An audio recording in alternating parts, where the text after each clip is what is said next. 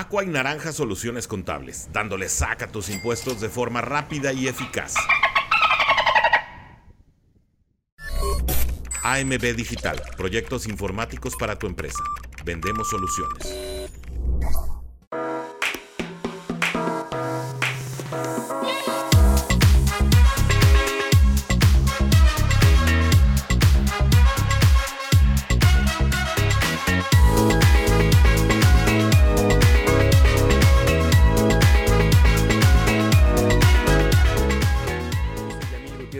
Bueno, buenos días, Master. Buenos días, amigo Yamil. René Trejo. Buenos días, Master. Son favoritos los Chargers por tres puntos para el próximo partido. ¿Crees que ganemos? Depende de muchas cosas. La previa la vamos a hacer, ya dijimos, este, hasta el viernes. Pero son muchas cosas las que se juntan. Lo platicamos en un poquito en la Dolphins, en la Chilango Dolphins Talk del día lunes. Este, fue lunes, y fue lunes. Entonces, ahorita, ahorita retomamos ese, ese comentario, muchachos. Eh, Viendo el de nuestro roster es muy corto, ¿no crees? De hecho, a eso voy. Tengo tu pregunta para el Finbox para cerrar el programa, amigo Ulises. Y va a encajar con el comentario del buen Roger Kravitz con su top 5. Porque este, antes de eso, o encarregado con eso más bien, efectivamente nos dice aquí René, tenemos eh, eh Chargers es favorito por 3 eh, puntos. Pero pues también por local les dan 1 o 2 puntos. Entonces no está tan disparejo. ¿Cuál es el tema? Con Chargers, así de, a bote pronto. Recuerden, hay que hacer previa, hay que hacer este, hay que, hay que hacer estudio y todo. Em, pero el tema con Chargers es, tiene un coach que encaja con las cualidades de los jugadores, ¿sí? Que, que se extraña, o sea, tendría que, lo ha dicho el coach Rosado, o sea, más bien tienes tú como coach aprovechar las cualidades de tus jugadores, pero bueno, ya saben que la NFL son de todo menos este, con sentido común, ¿no? O sea, este equipo es malísimo para detener el acarreo. vamos a pasar, o sea, me encanta la NFL, ¿no? Se supone que es la mejor liga del mundo y me salen con esas tonterías. Este, entonces, bueno, eh, tienes un coreback que tiene un brazo muy fuerte, que aprovecha sus wide receivers y que los encuentra a profundidad con este Herbert, con Mike Williams, Eckler y que se puede aprovechar, eh, siempre digo Eckler, con Keenan Allen. Keenan Allen, Mike Williams, ahora está el novato Quentin Johnson. y ahora sí se aprovecha también, puede aprovechar la versatilidad de Austin Eckler desde el backfield. Em, ahora, esto tenemos desde, desde, la ofensiva. En su defensiva, eh, históricamente, los Chargers no detienen ni a mi abuelita con pantuflas. O sea, le puedes correr a, a placer. Puedes correrle a los Chargers. Pero si corres por afuera, será mejor. Históricamente, no detienen a nadie por fuera de los tackles. O sea, y qué curioso que los Dolphins pueden correr mucho mejor por fuera de los tackles. Tienes a eh, Raheem Monster, tienes a este, eh, Sovon tienes a Devon O'Chain, no contamos a Chris Brooks, bueno, sí lo contamos, pero este, él es más frontal. Eh, y no tenemos a Jeff Wilson. Eh, Sí, nada más. Ok. Entonces ellos pueden, y además tu esquema eh, se le llama eh, la, la, outside zone, que significa que puedes correr por fuera también. Entonces ahí le puedes pegar a Chargers, qué padre, por el juego terrestre, excelente. Eh, Tua, por otro lado, ya se ha enfrentado a un esquema similar al que, va al que va a enfrentar en el mismo Fangio. Recuerden que, Staley es este alumno de Big Fangio, ha tratado de implementar la, ofensiva, la defensiva de Big Fangio y ha fracasado miserablemente. De hecho, eh, los últimos dos años el coordinador ofensivo había sido Rinaldo Hill, que también es pupilo directo de, Big Fangio, em, y no tiene el personal para detener el acarreo.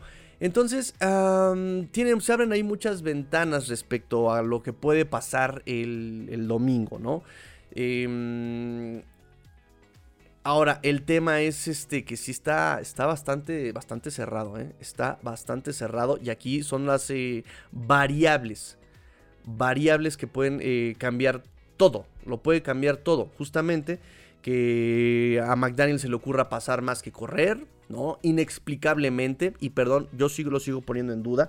Ha mejorado en ese sentido de que ha hecho más diverso su play calling en las ofensivas, o sea, ha tenido una, un énfasis en el juego terrestre, incluso el estar buscando running backs eh, en todos lados eh, es, muestra de eso, de que quiere mejorar el juego terrestre.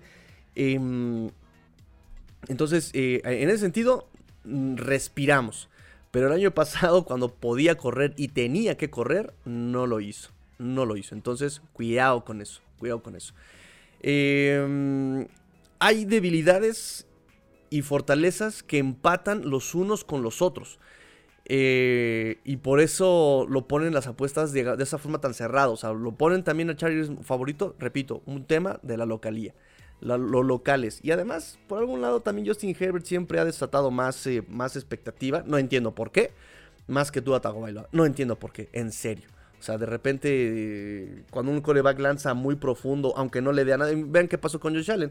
Josh Allen tenía una bazuca en el brazo, no le daba nada, pero, oh, Josh Allen, mira, qué físico, qué atlético. Oh, mm, ah, mm, mm, ah, y no hacía nada.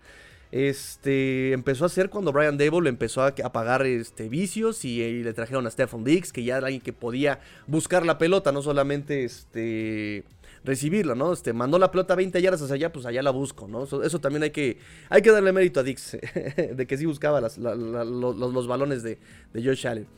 Este, entonces, ahí está el, em, ahí está eh, los picks, no, no, sí, sí, sí, los momios para esta semana con los, con los Dolphins. Y en general es tres puntos, varias casas de apuestas las estaba yo revisando y en general sí todo el mundo da eh, no, no todo mundo da como para escoger este, a, Chargers. Por ejemplo, um, en CBS, pone a Chargers, ESPN pone, pa, lo tenía yo apartado. ESPN pone a Dolphins, por ejemplo, pone a Dolphins, este, que gana por 3 puntos, y estos chicos ponen que ganan los Dolphins. Ahí está, con más 3. Pick, Dolphins más 3. Entonces, eh, Nita, dice Jesus que ya estás armando el complot. Risa malvada. Entonces, sí, muchachos, este, vean cómo ponen muchos este, a, Dolphins por arriba, ¿no? Porque incluso tienes a Reinaldo Hill, que era el ex coordinador defensivo de los, de los Chargers. Este, ellos tienen que aprender un nuevo esquema ofensivo. Em, nosotros tenemos que aprender un nuevo esquema defensivo, que también puede ser complicado, porque eh, vamos a lo mismo. Ellos tienen la facilidad de disparar y de atacar muy profundo, muy vertical. Nosotros no tenemos la habilidad, por ejemplo, de detener el pase. Por ejemplo, ya vieron, lo que pasó en pretemporada. Ahorita en el depth chart, el cornerback 2 es Kater Kohu. Y ojo, hay que poner en claro que el depth chart solamente es un documento de trámite. Ni siquiera los coaches ponen ese, hacen ese documento. Es simplemente mera orientación. Y también el depth chart es complicado usarlo porque tú pones en tu personal ahí una formación de mis titulares en personal 12 pero si terminas jugando personal 22 o si terminas jugando otro tipo de formaciones, por ejemplo, Kerry Kohu es este, el quarterback 2, pero en un sistema de níquel, vas a tener que pasar a Kohu como slot y vas a tener que meter ahí a alguien más. Y si tiene muchos snaps en el, en el partido, se convierte en titular. Entonces es complicado manejar los depth chart. No, me refiero a que no tienen mucha, mucha mucha validez, ¿sí? No tiene mucha validez y a veces simplemente es un documento mediático también para darle pues ciertas jerarquías, porque ponen siempre al principio normalmente eh, a los veteranos, a los novatos normalmente, aunque sea quien tenga más snaps, me los echan mucho, mucho hacia atrás. Entonces, eh, tenemos eh, este problema. No sabemos quién es el safety número 2, que en el depth chart es este Brandon Jones. No sabemos quién es el cornerback 2, que en el depth chart es Kater Kohu. Em, y aún así, pues no tenemos esa profundidad en la defensiva. Aunque es el esquema de Fangio, pues en el personal nos ha fallado proteger la profundidad, ¿saben? Em, en práctica, mucho, mucho eh, pasaba que a los safeties al principio, cuando todos estaban sanos, no, hombre, estaba padrísimo. Pero cuando fueron cayendo Digo, Brandon Jones jamás llegó, pero conforme se fueron lesionando que este, el Laia Campbell y que se fue lesionando Ken Smith y que se fueron lesionando, eh, los safeties no llegaban. Este de Sean Elliott no llegaba, no llega a las coberturas. Jevon Holland está solo, cubriendo nada más un medio. Porque también en la, cobertura de Faño, recuerden que es por zonas, entonces a veces es cover 2 y le toca un medio, a veces cover 4 tienes un cuarto eh, de, la profundidad del terreno, y entonces de Sean Elliott no llegaba a las coberturas, entonces eh, va a ser complicado, y cuando un esquema de zona, alguien no llega a su asignación, ¡pum! Viene la jugada grande. ¿Y qué es lo que pasa con este Justin Herbert? Que es un atascado que se va por la jugada grande. Y Kellen Moore es un atascado que se busca la jugada grande. Entonces, son problemas que tenemos de, de un lado y del otro. Nosotros tenemos broncas para cubrir la profundidad y ellos atacan mejor la profundidad. Ellos tienen problemas para atacar, para este, defender el acarreo por fuera de los tackles y nosotros podemos correr mejor este, por fuera de los tackles. Entonces va a ser un partido muy interesante. Va a ser un partido muy interesante, pero bueno, muchos dan este como, como vencedores en los picks a los Dolphins, muchachos. Este, ahora, eh, los Power Rankings, por ejemplo. Ya salieron varios Power Rankings. El de Pro Football Talk pone en Power Rankings en número uno, ahorita más o menos platicando con lo que nos dice este, este Roger Kravitz, número uno pone a Kansas. Número dos, ellos ponen a San Francisco, tú pones a, Eagles. Número tres, ellos ponen a Filadelfia, tú pones a Eagles en dos. Número cuatro, ellos ponen a Bengals. Ellos ponen a Bengals también, tú pones a Bengals. Número 5 a Miami. Número 6, ellos ponen a los Jets, tú pones a los... Ah, de veras, como dice, repetiste ahí Bengals, sí es cierto. Este, ellos ponen a eh, Jets. Número 7, Jacksonville, tú pones a Bills. Número 8, a Bills, tú pones a Jets. Número 9, Seahawks. Número 10, eh, los Cowboys. Y el tema es esto. Muchos a muchos les gusta el equipo de los Dolphins, les gusta mucho la ofensiva de los Dolphins, el ataque tan dinámico, la velocidad, el dúo entre Hill y Waddle, ahora con, este, con, los running backs, con O'Chain, eh, les gusta la madurez de Tua, les gusta esta parte eh, de, la ofensiva, les gusta el ingreso de Big Fangio, les fascina que haya venido Big Fangio. Muchos ponen como la mejor, eh, el mejor elemento que llegó a los Dolphins, ¿no? Big Fangio. Pero todos ponen en duda la salud. Y ya ni siquiera de Tua. Muchos, ese, y de hecho escuché a este, leí a este Christensen, sí fue Christensen en ESPN, que dijo, ¿no?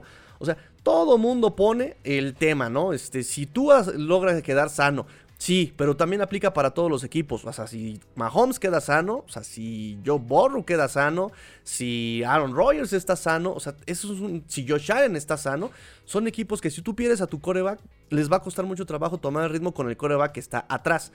Em, pero en el caso de los Dolphins no solamente es eso, también los Dolphins tenemos duda en la línea ofensiva. No hay, no hay, no hay una solidez en la línea ofensiva. Olvídate de salud.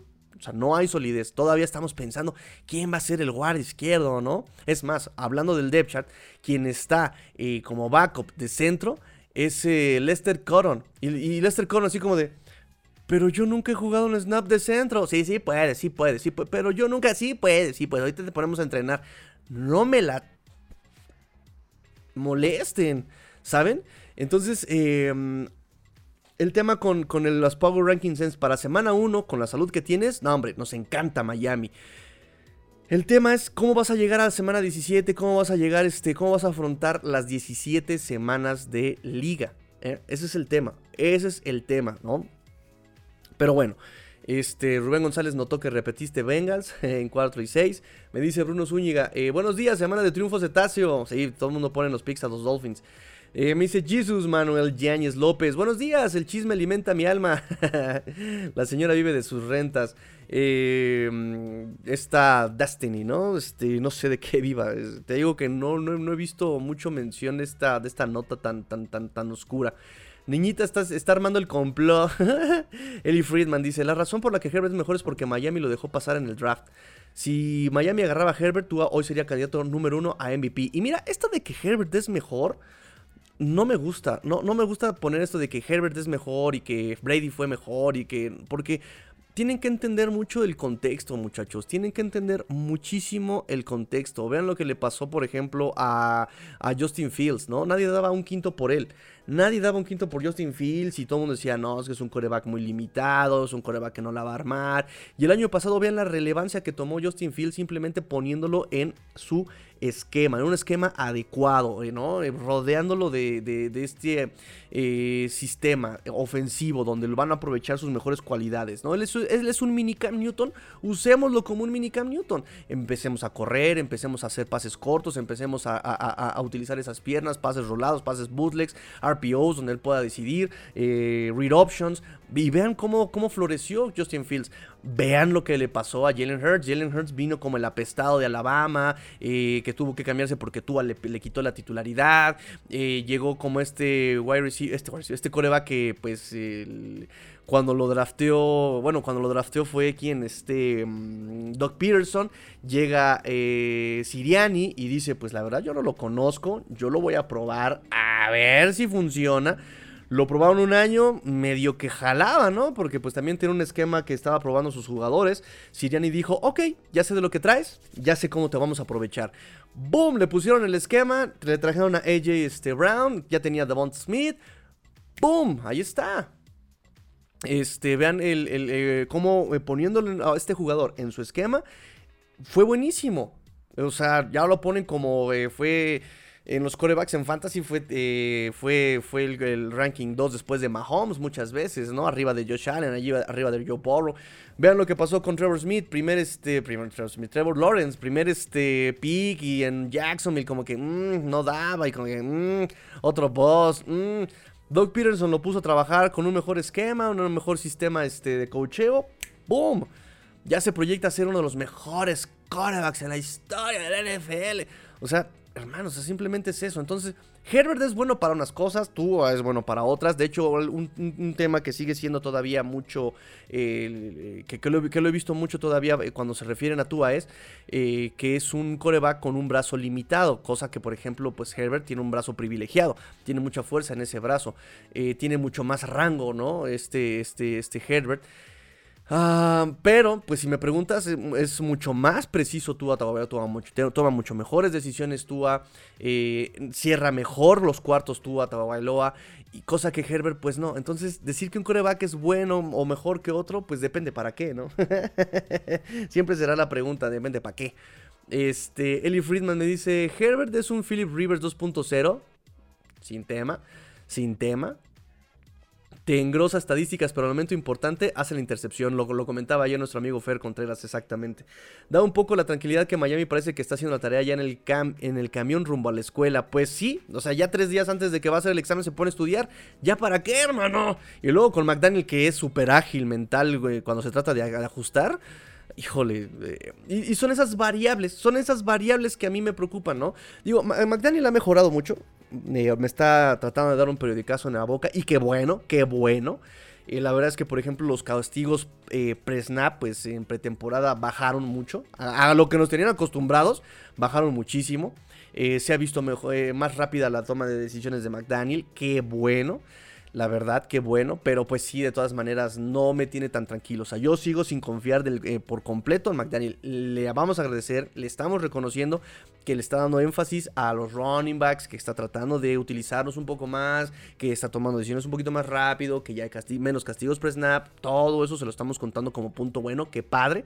Pero ya se nos acerca la temporada regular. Este partido sí ya, este ya cuenta. Y no solamente es este semana 1, no solamente va contra tu récord es un eh, rival de conferencia y esos pesan. Si un divisional cuesta, también pesan y cuentan los de conferencia.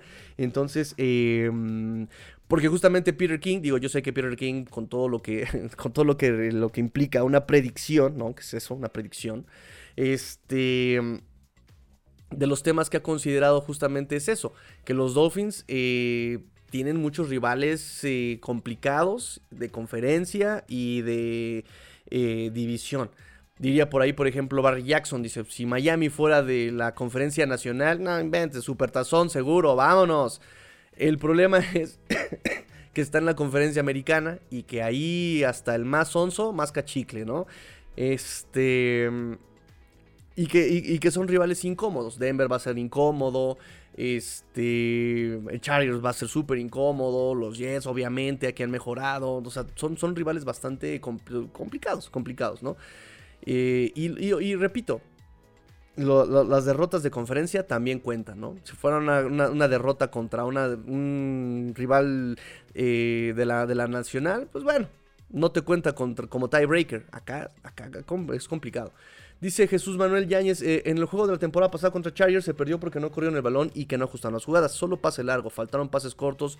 Eh, sí, para eso me refiero, McDaniel lo sabía. O sea, no me digan que no lo sabía, lo sabía McDaniel. Y ahorita en la conferencia pasada dijo, no, sí, es que Chargers hizo algo que nadie había hecho y no, y es que ellos se rifaron y además jugaron muy dinámicamente y hermano, no era tan difícil. Y repito, históricamente los Chargers no detienen el acarreo ni por favor no es posible que no lo sepas tú, no lo sepa Frank Smith, no lo sepa eh, Josh Boyer, no lo sepa, o sea, por Dios, no es posible que nadie lo sepa. No. y eso es lo que a mí me, da mucho coraje desde, desde que estoy en esto, sea el coach que sea, sea el coach que sea. Si lo sabemos nosotros, que no tenemos las herramientas que ellos tienen, si lo sabemos nosotros que seguimos el fútbol de forma amateur, eh, o sea, no nos pagan por esto, eh, si, nosotros lo sabemos, ¿por qué ellos no lo ven? Nosotros lo vemos sin tener los videos que ellos tienen, sin tener las estadísticas que ellos tienen, sin tener, eh, ¿saben? Incluso una llamada, oye, ¿qué onda, hermano? ¿Te acuerdas cuando nos conocimos en la prepa? Oye, sé que estás trabajando ahí en Chargers, oye, ¿cómo ves? ¿Qué onda? ¿Tú, tú, tú qué has escuchado por allá, no? No es posible que ni teniendo los contactos lo sepan, en serio, de verdad, ¿no? Y esa ha sido una crítica independiente al coach que esté. Siempre lo hemos dicho aquí. No es posible que ellos no lo vean. Y, eh, pues eh, aquí como dice Jesús, o sea, era bien, era, bien sencillo ajustarle a, a, a, Chargers. Corre. A Bills, córrele. contra este, Vikingos, era bien fácil, ¿no? el, esquema defensivo, quítale a Justin Jefferson, pégale a este Cousins, se le borra, se le borra el cassette completamente. No pasó. No pasó, porque ni Dalvin Cook era tanta amenaza, ni Madison era tanta amenaza como lo que te estaba aplicando con Justin Jefferson. Entonces, no sé, esas son las variables que a mí me preocupan de entrar a la temporada. Y por eso, Tigrillo, tus pronósticos. yo te puedo decir, Miami le gana con este Monster y, con Ochen y Sovon Nogmet, le ganan a Chargers, sin tema, no hay problema. Por ahí, lo que quieras. Todo va a pasar por ahí. Con una, una outside zone, se nos van ahí. Le van a meter este, más de 200 yardas por acarreo a, los Chargers. Va a llegar el partido y va a salir McDaniel con la tontería de que, ay, es que se rifaron mucho los profundos de, Chargers. Quisimos pasar la pelota, creímos que esa era nuestra mejor oportunidad para ganar el partido, pero pues se rifaron mucho los, los, defensivos de Chargers. O sea, ya estoy harto de eso. Pero bueno, repito, no, no tiene que ver McDaniel, tiene que ver con todos los, con, con todos los coaches. Este. Mm, ¿Qué más? ¿Qué más tengo para ustedes? Entonces, bueno, hablando del depth chart, perdón, hablando, hablando del depth chart. Eh, hablando de los rankings, perdón, hablando de los rankings, pues eh, consideran mucho esto, esta parte, ¿no? Y la salud es muy importante en esta liga. Me dice aquí mi amigo, mi amigo Fer, amigo Fer de España. Hola, ¿quién aportáis que marca el primer touchdown de esta temporada? Waddle, Hill, Monster, Berrios. ¿Quién creéis? Ah, el autocorrector. este, pues, pues, pues, pues, pues es una muy buena pregunta. ¿Quién podría ser? A ver, chavos, ¿quién creen? Esta, pregunta está padre. ¿Quién creen que vaya a anotar el primer touchdown de la temporada? Hill, Waddle, eh, Raheem Mostert, eh, Oh, un Ale Kingold estaría padre, ¿eh? Un Ale Kingold estaría padre. Incluso yo creo que Berrios, ¿eh? A ver, vamos, vamos, vamos, este, vamos a... Yo me la voy a jugar con Berrios. Yo me voy a jugar que la primera anotación va a ser Berrios, porque vamos a avanzar, vamos a avanzar, vamos a avanzar. No vamos a anotar a la primera y eh, ya en zona corta quien se va a rifar va a ser eh, Berrios desde el slot. ¿No? En estas trayectorias hacia el flat, en esta trayectoria cruzada, en esta trayectoria así como de retrasada. Berrios va a anotar, en, eh, para mí va a ser Berrios. No va a ser Hill, no va a ser Waddle, va a ser Berrios. Para mí, para mí, para mí, para mí, para mí. Dice Brian Kenobi, este, yo digo que Berrios en regreso de patada en la primera jugada del partido. Ok, ok. Mira, complicado porque volvemos a lo mismo. Los Dolphins no tienen equipos especiales. Y. mm, Y para que Berrios pueda. O sea, Berrios es muy dinámico. Pero Berrios aprovecha lo que le des. Y si no le das nada, va a ser complicado que él te haga algo solo en la jugada de equipos especiales. Pero, pero bueno, está bien, ahí está, ahí está la bold prediction, ahí está este, la, predicción de, de nuestro amigo Fer, que Berrios anota en la primera jugada en regreso de patada. Ok, me dice Lee Friedman, el año pasado el primer touchdown fue de Melvin Ingram, qué loco, sí es cierto, después de este... Ese partido contra Patriots estuvo muy bueno a la defensiva, y fíjense que fue de lo más criticado el año pasado, pero ahí está.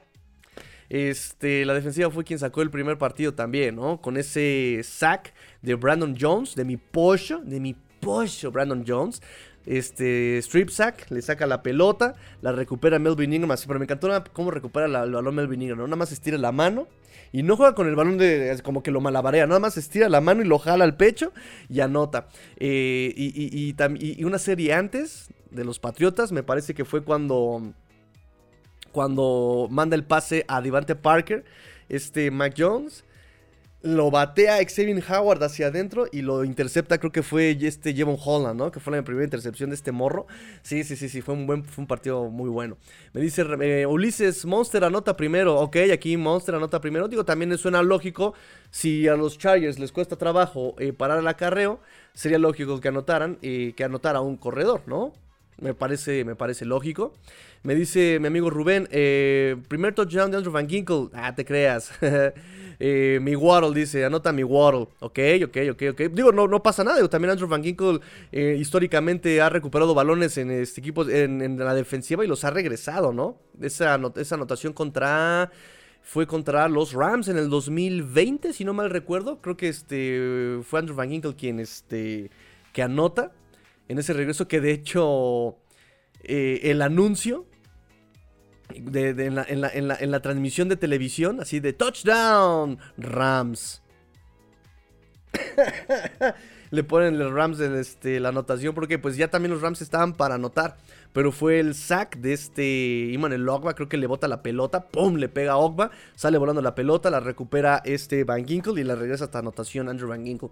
Eh, me dice Chepe Luis García Santos, buenos días Tigre de Fin Family, hoy cumplo los mismos años de Miami sin ganar un supertazón y anotar primero. Ah, pues feliz cumpleaños. El saludo que te traigo en este día es la muestra de amistad que yo te doy. Así, de, de a Pedro Infante, de a Pedro Infante. Felicidades, amigo, amigo Chepelis, feliz, feliz cumpleaños. Abrazo de toda la Fin Familia, claro que sí, abrazo y que te la pases súper chévere. Este, y, recuerda, como dijo Mario Benedetti, no se trata de, tener felices cumpleaños, sino de recordar los felices cumpledías. ¡Ay! Tigrillo bohemio. Tigrillo bohemo. Ah, mira, aquí está, aquí está producción. Mira. Ah, me faltaba, exactamente. Es el que me faltaba, niñita. Gracias. De la chica eh, Destiny. Ella Apple.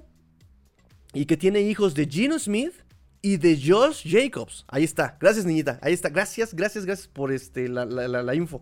Sí, ya decía yo, dije, tenía yo el- la anotación ahí de, la chava. Este, sí, bueno, ya nada más para cerrar el tema de Destiny y versus Apple. Eh, primero, Apple se, dijo que él te- tiene un problema de adicción este, al sexo y que ya había embarazado a varias chavas en un periodo de tres años, que todas habían este, interrumpido el, embarazo. Y pues también del otro lado, Destiny eh, tiene hijo ahora de Eli Apple, de Josh Jacobs y de Gino Smith. Y que me parece de un futbolista, ¿eh? también de, alguien de la MLS. Tengo entendido también. De, la NFL, Gino Smith y Josh Jacobs. Este. mm, Me dice Chepe Luis, el primero a anotar va a ser Hill, ok, ok, Hill también, buen, buen pick. Brian Kenobi, ojo a Holland, eh, tercera y pick 6, eh, en pick 6, pick 6, uh, pick 6, ok. Este, Brian Kenobi me dice que también Holland puede meter un pick 6.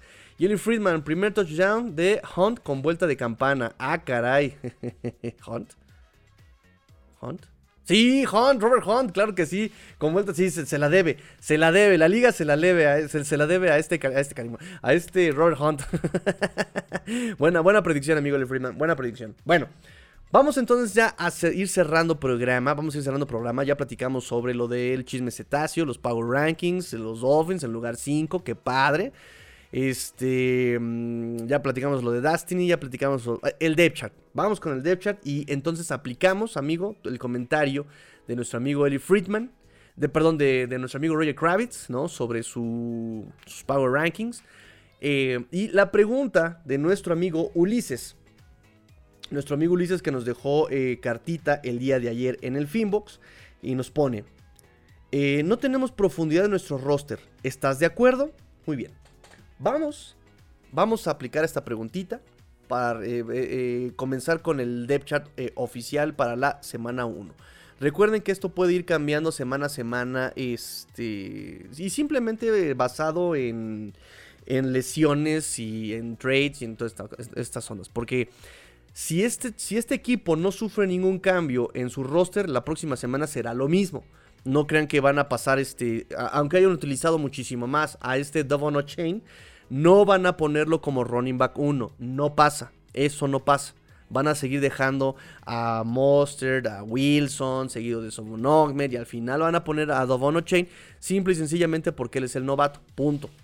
Este, pero si por ahí a Fulanito Pérez que está en nuestro roster, no, no, no voy a poner un nombre eh, real, pero si a Fulanito Pérez que está en nuestro roster se lesiona y lo mandan al Injury Reserve, Solamente así es eh, que habría el cambio en el depth chart, ¿saben? O sea, es cuando ya vienen los cambios. Si a Fulanito Pérez lo mandan de cambio a Bills, ahí es cuando hay un cambio en el depth chart. No va a cambiar, o sea, por eso repito, es como una guía, no es oficial, no, no, no este, te da a entender quién juega más y quién juega menos. Creo que en ese sentido es más exacto el depth chart que te puede dar Pro Football Focus porque ellos sí se basan más en la utilización de snaps, en lesiones, en todo esto, que lo que te da aquí oficialmente este, los... Em,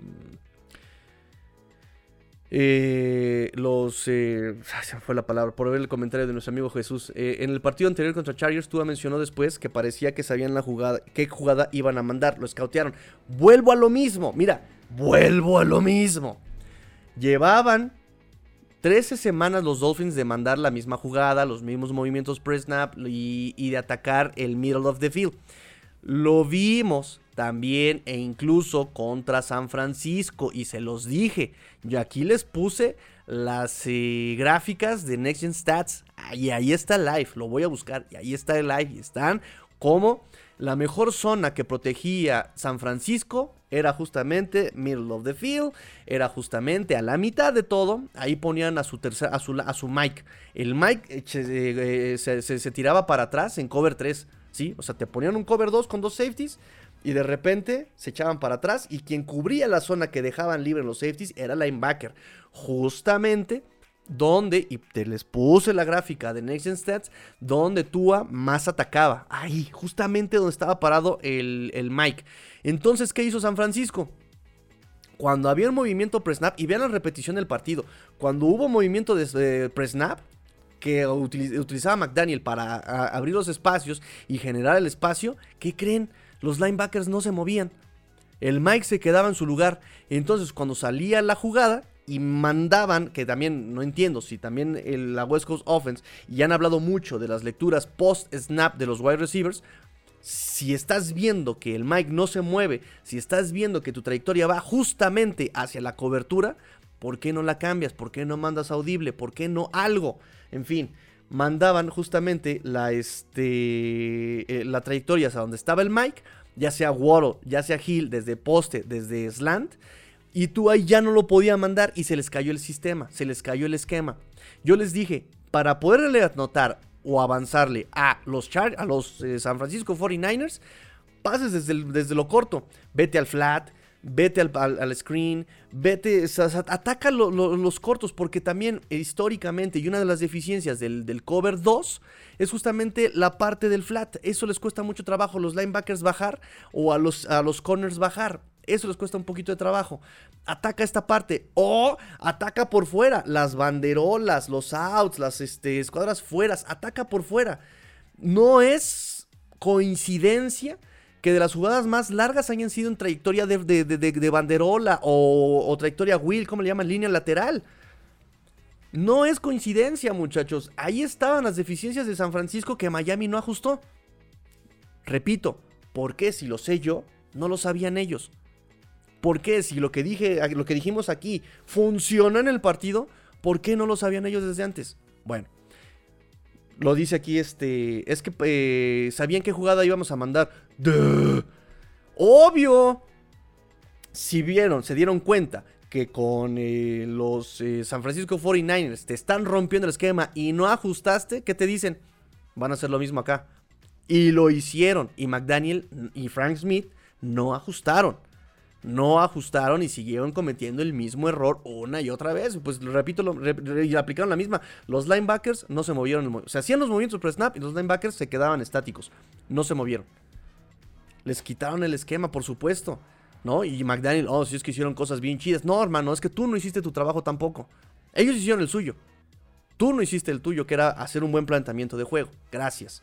Eh, y me refiero a McDaniel en general, todo que staff de cocheo, ¿no? O sea, Frank Smith y, McDaniel, o sea, me refiero a eso. Este. Entonces, bueno. Depth chart. No es algo exacto, no es preciso, no es oficial. Este, háganle más caso al depth chart que pone este Pro Football Focus porque ellos sí se basan en lesiones y en conteo de snaps. Em, los comentarios de ese depth chart. Left guard. Win no va a ser el, guard titular. Eh, a pesar de que es el único sano. Liam Meikenberg había venido arrastrando lesiones. Una lesión llamada vergüenza ¿no? Ay, es que me duele mucho la rodilla, ¿no, hermano? Es que ya, no, ya ni siquiera confías en tu trabajo, te han estado quemando una y otra vez. Este, mm, entonces Win era el único sano, Lester Coron también había terminado la pretemporada limitado y a pesar de que él era el único sano, no lo, este, no lo van a poner como titular. Eh, en, la última conferencia que tuvimos eh, con McDaniel dijo que iba a tener, le preguntaron, ¿va a ser él el, el titular? Y dijo, este, le dio la vuelta a la pregunta así como de, bueno, va a tener repeticiones este, esta semana en la práctica, ¿verdad?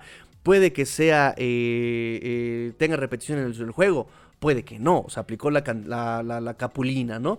No lo sé, puede ser, tal vez, lo más probable es que quién sabe, o sea, les dio el avión eh, a, la prensa en esa pregunta. Pues bueno, en el depth chart sale a resaltar que Liam Meikenberg es el titular. Y repito, número uno, puede ser la necedad de seguir con Meikenberg a pesar de no tener snaps desde hace como tres semanas.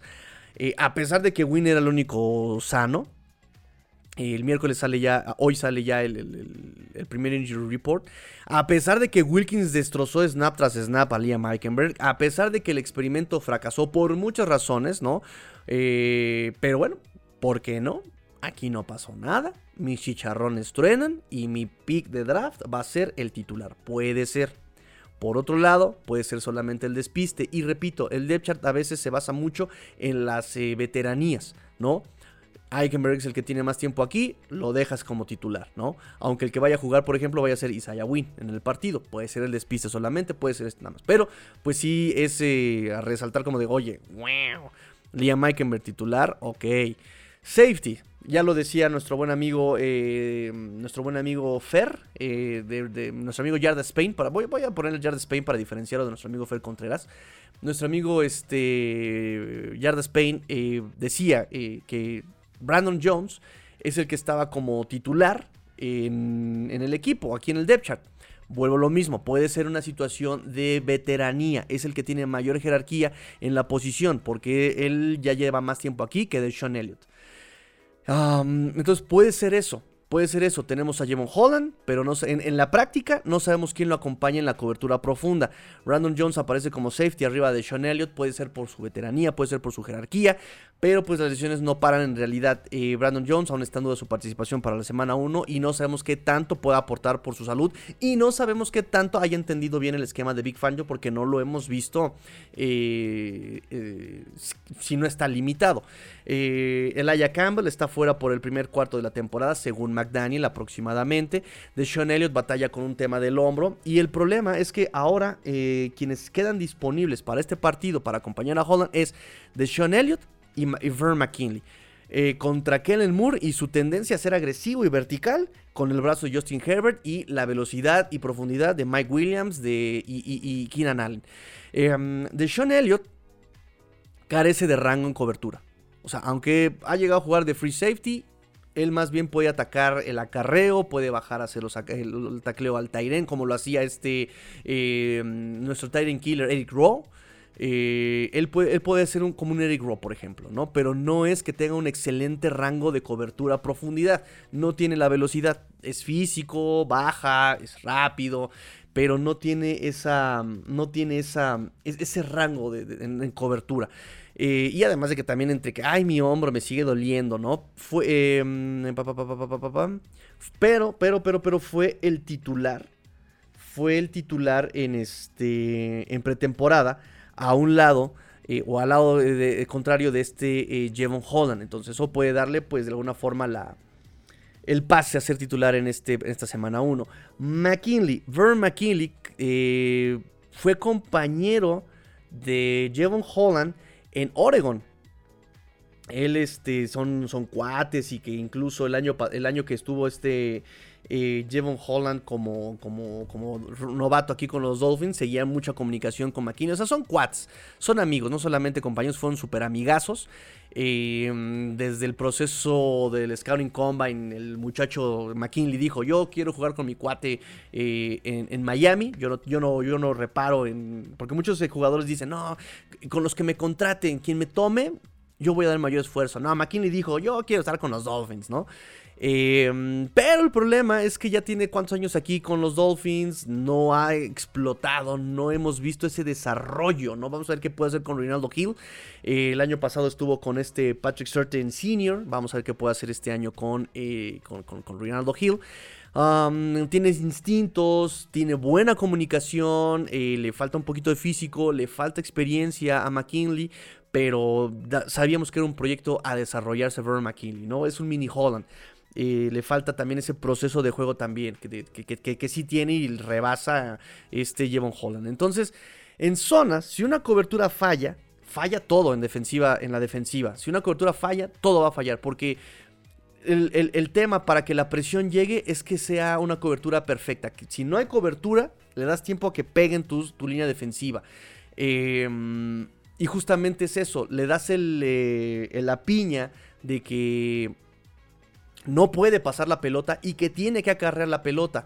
Entonces, ese es el esquema de Fangio, para que también eh, los running backs caigan en la trampa de tu, de tu front, ¿no? de, tu línea frontal. Entonces, si la cobertura falla, va a ser la válvula de escape por donde se nos vaya todo, ¿no? Es como un antivirus al que le vas a tener un antivirus contra todos los virus. Ah, ya lo desactivé. Ah, entonces te va a pasar todo por ahí. Entonces, eh, esa es la importancia de que haya una cobertura perfecta, ¿no? Y no solamente eso, vas a permitir la jugada grande. Y vas a perder situación de campo, vas a perder la moral del equipo, vas a perder el momento y en una de esas hasta en el marcador te empiezan a hacer daño. Entonces es muy importante por eso ver quién va a ser el safety. Y por eso les decía yo, ya hago un tipo previa, cuidado con esta parte contra Justin Herbert y Kellen Moore, eh, contra los Dolphins, entra en, la, eh, incertidumbre de nuestro perímetro, ¿no? Porque pues también del otro lado de los cornerbacks tienes a Xavier Howard, tienes a Kater Kohu. Kater Kohu creo que lo platicamos nosotros aquí, era la mejor opción. Eh, y cuando metas eh, los paquetes níquel, ¿no? Vas a meter ahí a este, eh, a lo vas a meter al slot. Y ya en, como cornerback externo, ves si pones a Eli Apple o a Cam Smith, que son tus mejores opciones, Lester Coron, el centro número 2, ya también lo habíamos platicado. Nunca ha mandado un snap en su vida como centro. Pero bueno, está como Lester Coron como el, el centro. Número 2. Ahmed, el running back 2 sobre O'Chain. Y todo el mundo dice, bueno, es que eh, O'Chain es mejor running back que Ahmed. Pero repito, consideran más las veteranías y la jerarquía que realmente la calidad de estos depth charts. Entonces por eso tiene que estar ahí. Em, ya platicamos lo de Kater Cojo. Y pues son las observaciones más, este, más sobresalientes sobre el depth chart. Entonces, ahora, con lo que me preguntaba nuestro amigo, nuestro amigo Ulises. En efecto, no tenemos profundidad en, las posiciones. No hay profundidad en el roster. Una vez más, así cuando ponen a los Dolphins y en, su récord de ganados y perdidos, las predicciones, las proyecciones. Una cosa que, que hay que entender no es ni siquiera la dificultad del calendario, no es ni siquiera la salud de Tua, sino es en general la salud del equipo. ¿A quién tenemos atrás de Liam Eikenberg? usando este depth chart, ¿no? Usando este depth chart. ¿A quién tenemos atrás de Liam Eikenberg? Isaiah Wynn. Isaiah Wynn que tampoco ha tenido un historial de una salud de hierro, ¿no? Terror Armstead. Nunca dura una temporada ni siquiera sabemos si la vaya a comenzar. Hoy por fin nos van a dar la noticia de, oficial. Oficial, no oficial, porque también McDaniel es bien mentiroso en los reportes de, lesiones. Eh, vamos a saber un poquito más, así se cierta, en qué punto está este Terror Armstead, ¿no? Porque la práctica de lunes no entrenó Armstead. Digo, tampoco es como una señal, porque nunca entrenaba en la temporada y aún así jugaba. Eh, ¿A quién tenemos atrás de, Lester, de Williams? Lester Connor, que jamás ha mandado un snap en, como centro. Eh, Austin Jackson. ¿A quién tenemos atrás de Austin Jackson? Keon Smith. Dios, ojalá nunca toque el campo Keon Smith. Y si no, digo, si Armstead está sano y está disponible Kendall Lamb, pues pones a Kendall Lamb. Backup, nada más. Los running backs, si bien lo padre de esto es que es un comité, desde el año pasado lo comentábamos, son running backs que no aguantan una temporada solos. Eh, porque siempre se lesionan. Y pasó. Jeff Wilson se lesionó el año pasado. Eh, Raheem Monster no pudo jugar el partido contra Buffalo porque se quebró el pulgar. Este. Mm, Ale King jugó con la mano fracturada, como bien me recordaba en, el, eh, en, la, en la Chilanga Dolphins. Eh, Tua, el mismo Tua. ¿Y quién está atrás de Tua? ¿Quién está, atrás de Ale Kingo? Nadie, es el único fullback en todo el equipo. ¿Quién está atrás de Tua? Mike White. Chispas. Yo estaba emocionado por Mike White, pero ¿quién es Mike White? ¿Sí? En la línea defensiva, el único liniero defensivo que tenemos atrás de los titulares es Brandon Peely. Normalmente tenías a cinco jugadores en la línea defensiva. Tres titulares, dos backups. Ahora, ahora solamente tenemos a Brandon Peely. Nada más. Pueden meter a Iman Logba, ¿no? También lo consideran mucho como línea defensiva. Se me hace interesante que ahora sí lo hayan considerado como linebacker. Eh, otra de las observaciones del, del, del, depth chart, normalmente los Dolphins lo metían como línea defensiva, no como linebacker. Ahora sí lo meten como linebacker. Este... Pero bueno, ahí está, ¿no? Iman Logba va a ser un backup muy caro, por cierto. Muy caro, un, caro, backup muy caro. Este, papá, creo que con los Edge no hay tanto tema. Ahí sí hay buena profundidad, ¿no? Está este. Phillips, está Andrew Van Ginkle, está este. Eh, y tenemos. Eh, pues sí, tenemos, tenemos ahí profundidad. Está, me, parece bien. Pero en los linebackers, Jerome Baker y David Long. David Long tampoco es una perita en dulce en salud. Si se nos va David Long, tienes a Duke Riley. Uf, Baker y Riley para aguantarte un partido. Chispas chispas, amigos, ¿no? Vamos a estar tacleando atrás de este, la línea de scrimmage unas 5 yardas atrás. No vamos a llegar a las coberturas de pase porque Jerome Baker, no, hombre, es muy rápido, pero no llega a las coberturas. Es como. Jerome Baker en pase es como Noik y Tiene la velocidad, tiene el físico, tiene. Pero todo se le va en cobertura de pase a Jerome Baker. Duke Riley. Eh, su primera etapa con los Dolphins, eso es lo que nos gustaba de Duke Riley, pero ha cerrado muy mal las temporadas Duke Riley en cuanto a cobertura de pase, ¿no? Tiene la velocidad también, pero le completan todo a Duke Riley. Y Channing Tyndall, agárrame confesado, por favor. O sea, de verdad, Channing Tyndall, equipos especiales y por eso llegó al equipo, por los equipos especiales, no más. Cornerbacks, un hospital. Xavier Howard no dura las temporadas sano, siempre está limitado por algo, por una u otra razón. Xavier Howard siempre está limitado. Eh, Brandon Jones ni siquiera ha llegado. De Sean Elliott, estuvo con lo de su, con lo de su hombro. Este, Justin Bethel está también este, lesionado, pero él igual es jugador de equipos especiales. Es decir, no hay profundidad, efectivamente no hay profundidad en la posición. O sea, para responderle a mi amigo Ulises, no hay profundidad en la posición, en, casi ninguna, ¿saben? Y eso es preocupante. Repito, la NFL se la lleva normalmente, dice McDaniel, quien hace mejores la, malabares con las lesiones puedo estar de acuerdo en esta parte, pero también cuando tienes con qué malabarear, ¿no? O sea, si yo tengo tres este, pelotas y estoy malabareando, se me cae una, bueno, tengo dos pelotas con las que estoy malabareando. Pero cuando nada más tienes una, ¿qué haces? O sea, porque no me digan que si se nos va Tua tenemos otra pelota con la cual malabarear. O sea, Mike White, por lo que hemos visto, y por mucho que McDaniel me haya dicho que no, hombre, tiene un excelente manejo del esquema off, no es cierto. Mike White está jugando por la nómina que le pagaste. Dos años, 8 millones, 4.5 millones garantizados. Y además lo contrataste en los primeros días de. O sea, desperdiciaste un tiro, no desperdiciaste, usaste, quemaste un tiro de agencia libre en Mike White. Y repito, yo también estaba emocionado. No digo que ya este eh, lo haya criticado desde el principio. No, yo también fui y dije, ah, Mike White, ¿no? a mí sí me gusta Mike White. Yo, no, yo, yo, yo decía, me gustaría que llegara Garner Minshew, me gustaría que llegara por su dinamismo, su, ¿no? Que puede usar las piernas y, y, pues no necesitas el brazo tan fuerte, necesitas que se mueva, que entienda, que se entienda con sus wide receivers. Este, y, no mencionaba Mike White porque pues yo pensé que los, los Jets se lo iban a quedar. Lo sueltan los Jets, ya vimos por qué. este, y, yo emocionado. Pero pues ya teníamos que Mike White es Mike White. Y por eso ha tenido, creo que siete temporadas en la liga y ha jugado muy poco. Ya lo entendimos. Este. Entonces, no.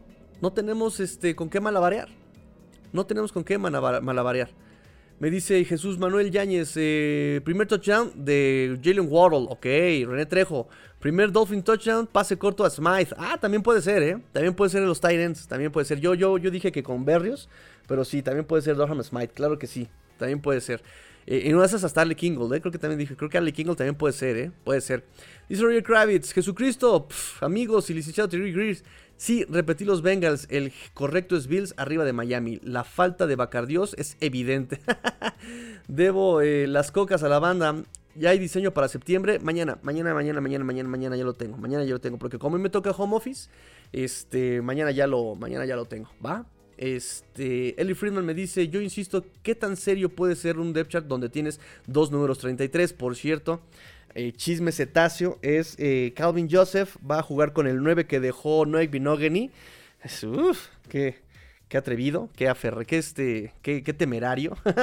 este, y me parece que el que va a cambiar nombre va a ser Chris Brooks al 35. Por ahí me llegaron eh, los reportillos ahí, este, todavía por confirmarse, pero parece que va a cambiar este... Em, va, va, a cambiar el número Chris Brooks al 35. Dice eh, Ray Kravitz, tú eres nuestro mariscal, para mí mejor que Herbert. Muchos Dolphins, ¿cómo molestan que con ese greñas otra cosa fuera? Que le vayan a Chargers y listo. Acá tú en conjunto con el equipo al Supertazón, Dolphins. Repito, es que hay que poner las piezas en su lugar, ¿no? O sea, ¿para qué lo vas a usar? ¿Para qué lo tienes, no? Incluso acá en Dolphins ya se hubiera lesionado Justin Herbert. ya dicen que tenemos esa fama.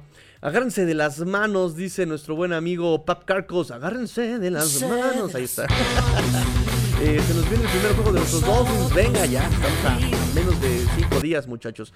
Roger Kravitz me dice: em, ponga las cocas y el Bacardios si el primer touchdown es O'Chain. ¡Wow! Davon O'Chain, ¿eh? Ese compa es el bueno. O tú corriendo, ese es mi pronóstico. Nostradamus. Ok, ok, ok. También está padre que tú este, sea él corriendo. Eh, espero que no, ya, ya, ya no arriesguen a ese muchacho, ya no lo arriesguen, ya mejor protéjanlo, por favor. Hay que protegerlo, porque también ese es el punto con la ofensiva. Em, tienes a tu coreback, que no es un coreback eh, que se mueva, es un coreback que, por exactamente su historia de lesiones, de conmociones, este, y por esa lesión tan grave que tuvo de cadera, no es un coreback que vayas a arriesgar físicamente, porque una de las eh, cosas que tenía Tua en Alabama eran sus piernas. Él este, normalmente salía del bolsillo, alargaba la jugada, era dinámico, eh, no tenía el físico de Cam Newton ni mucho menos, o de Tim Tebow o de Baker Mayfield, pero buscaba cómo alargar la jugada y usaba sus piernas este Tua Tagovailoa en Alabama. Y cuando llega Miami muchos decían, sí, van a usar sus piernas. Y yo le digo, no, no creo que vayan a usar sus piernas por la lesión de la que viene saliendo. Efectivamente, el enfoque fue correcto. Em, y por lo mismo, tenías que haberle conseguido una línea ofensiva bastante sólida. Porque si no se va a mover tu coreback, lo tienes que cuidar mucho más. Em, y no pasó. Y no pasó. Y no pasó. Pero bueno. Entonces, pues así las cosas, muchachos. Así las cosas. Ya platicamos sobre el pago ranking de eh, Pro Football Talk. Ya platicamos sobre eh, la Apple y esta Destiny. qué loco, qué locura. Qué locura, muchachos. Este, ya platicamos sobre el depth chart. Ya platicamos sobre el coach eh, Daryl Bevel. Salió ayer una nota hablando sobre el coach Bevel, que es el coach de corebacks de los Dolphins. sobre una foto de cómo está tirado en la cama. Literal así, panza abajo con la cabeza viendo el suelo y en el suelo está, su teléfono y está una pantalla. Tuvo una operación de retina el coach Daryl Bevel y revelaron cómo eh, se las ingeniaba para no faltar a los em, para no faltar a, los meetings, para no faltar a las, reuniones del equipo, para no faltar a este, incluso revisar los entrenamientos a través de una pantalla.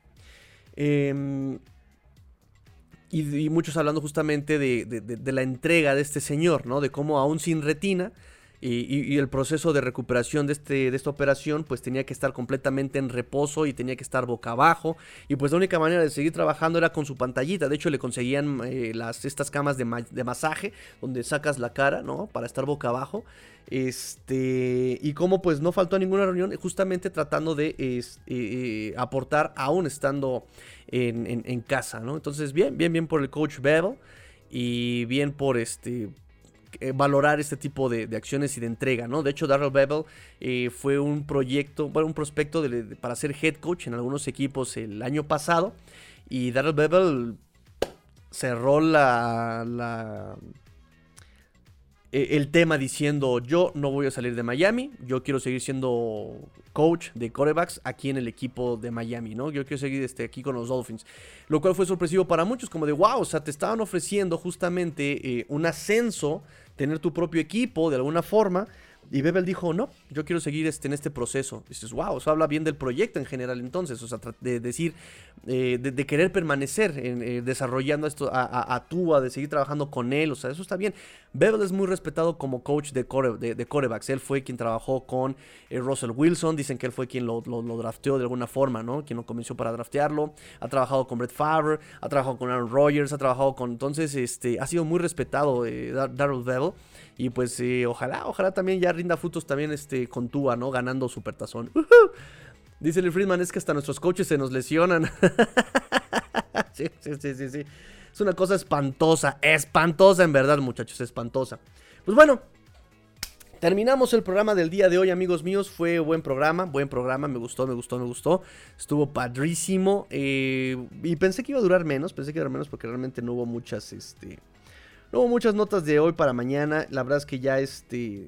De hoy para mañana, ¿qué dije? De ayer para hoy. Este, pero bueno, ya hoy miércoles, repito, se da la primera, el primer reporte de lesionados. Eh, va a haber conferencia de McDaniel en una hora más o menos. Y mm, vamos a ver qué nos dice, qué nos cuenta ya de entrada, ya, ya de cara a la semana 1. Eh, ¿Qué más? Déjenme, de hecho, déjenme ver este, mi, calendario. Mi calendario Dolphin. Denme un segundito. Déjenme revisar mi calendario Dolphin para, para darles la información completa. Vamos a tener. aquí está. Vamos a tener conferencia hoy miércoles. Vamos a tener conferencia mañana de los eh, coordinadores ofensivos y defensivos y de los coaches este, asistentes. Eh, hoy va a haber también conferencia con Tua. Y este Locker Room abierto. Mañana es este con los coordinadores y coaches asistentes y, y Locker abierto para la prensa. El viernes nuevamente conferencia con McDaniel a las 10 de la mañana. locker abierto, sábado no hay nada. El domingo es el partido. Y por supuesto el, la conferencia post partido en el, en el SoFi Stadium. Y al final, el lunes, tenemos también conferencia con McDaniel, pero eso todavía no me confirman el horario. ¿Va que va? Ok. Tony Manso, Master Tigrillo, las apuestas están muy parejas contra los Chargers. ¿Qué porcentaje de victoria crees que tenemos? Abrimos el programa con eso y voy a dar el resumen simplemente. Eh, no me gustan los pronósticos, ya lo dijimos aquí. Miami, o sea, está parejo y entendemos por qué está parejo. Los Dolphins tienen incertidumbre en el perímetro, que es donde mejor ataca a Chargers. Em, los Dolphins tienen corredores excelentes por fuera de los tackles, que es a donde le duele muchísimo a Chargers. Em, empatan debilidades contra las eh, fortalezas de uno y otro equipo. Eh, Miami entra su año 2 de ofensiva, pero parece que no ha pasado el tiempo con ellos, tristemente, porque sigue viendo una ofensiva como que le falta pulirse en pretemporada. Tua nos dijo que estaban probando cosas nuevas, que estaban probando otras cosas, estaban eh, explorando los límites de esta ofensiva. Vamos a creerle. de cualquier forma, pues también tenemos el antecedente de que McDaniel no aprende, no aprende con mucha facilidad. Vamos a ver si aprendió del partido contra Chargers. Este, entiendes que sean tan parejas las apuestas por el cambio de coordinador defensivo con los Dolphins, el cambio de coordinador ofensivo con los Chargers. Este, entonces, y además es la semana 1, no hay mucha, no, hay mucha certidumbre, de, mucha certeza, perdón, no hay mucha certeza en cuanto a qué van a jugar los equipos, más que lo que tienes en pretemporada, que también es puro, puro, sistema vainilla. Entonces, eh, yo diría que un...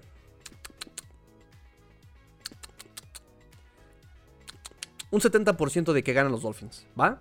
un 70% de que ganan los Dolphins este, y, el 30% es mero cocheo. El 30% de que no es mero cocheo. Mero cocheo de, los Dolphins, ¿no? Que por ahí se les ocurra una barrabasada y, sigan con sus necedades, ¿no? De que me pongan a Eikenberg como guardia titular o que, ¿saben? Ahí es este, lo, lo, lo, que yo veo. Porque yo creo que Big Fangio, sabiendo sus, eh, con, lo genio que es, yo creo que puede saber sus limitantes como con, su roster, con su personal y puede meter una, una ofensiva, una defensiva menos, eh, menos, menos agresiva, menos, menos eh, complicada para que puedan por lo menos, este, para que puedan por lo menos ejecutar lo que, lo que saben, ¿no? Sin invenciones, sin inventar. Y no equivocarse, ¿no? Metes un cover 2 así sencillito, metes un cover 4 sencillito. Eh, pero bueno, repito, eso ya es este coacheo. El 30% es coacheo. Listo chicos, ahora sí terminamos, terminamos el programa. Recuerden amigos, recuerden rápidamente, visiten la página de Facebook de mi señor padre que me está patrocinando tiempo, me está patrocinando paciencia. este, AMB Digital, eh, proyectos informáticos para tu empresa, vendemos soluciones. Si tienes algún problema, no te voy a vender algo, te voy a vender eh, una impresora, no te voy a vender un aparato, no te voy a vender un servicio, te voy a vender solución para que tú duermas tranquilo. De la misma forma, nuestro buen amigo René Trejo Rosiles ofrece tranquilidad y asistencia, asesoría eh, contable fiscal en Aqua y Naranja, soluciones contables, dándole sac rápido y eficaz, así tal cual Jalen Phillips, a tus impuestos. Facturación, nómina, seguramente, este, todo, todo este tema fiscal y facturación digital con nuestro amigo René Trejo Rosiles en Twitter, arroba René-Trejo. Muchachos, ahí está, clarito, clarito, clarito. Y nos dice Tony Man, solo quiero que me digas que vamos a ganar y feliz hasta el domingo al menos. vamos a hacer previo al viernes, muchachos. Vamos a hacer previo al viernes sobre Chargers. Ya este, vamos a tener un poquito más de, de certezas o más preguntas, que normalmente es eso. este, muchachos, yo me despido. Yo me despido, muchas gracias. Mañana nos vemos seguramente. Mañana nos vamos a ver porque mañana vamos a tener que platicar sobre la conferencia de hoy, el entrenamiento de hoy y los lesionados de hoy. ¿Sale? Nos vemos mañanita en la mañana. Ya saben, eh, hoy estuve un poquito más tarde. Eh, necesitaba dormir una horita más. Gracias. Em, pero mañana sí tempranito, tempranitititito, porque seguramente me toca día largo y hay que hacer empezar el día con mucha energía. Listo, chavos. Pórtense mal, Cuídense bien, sean el cambio que quieren ver en el mundo. Esto fue Let's Go Dolphins, episodio 440. Ya vamos en el 447, muchachos. Compartan, activen la, activen la campanita de notificaciones, aunque a veces no sirve, pero ustedes actívenla. Compartan el programa, dejen su like, por favor, dejen su like, like, like, like, like, like, like, like, like, like, si les gustó el programa, dejen su like, like, like, like, like, like, like, like, si creen que vamos a ganar el domingo. Dejen su like para ganar el domingo, muchachos. Like, like, like, like. Fins up. Tigrillo fuerte.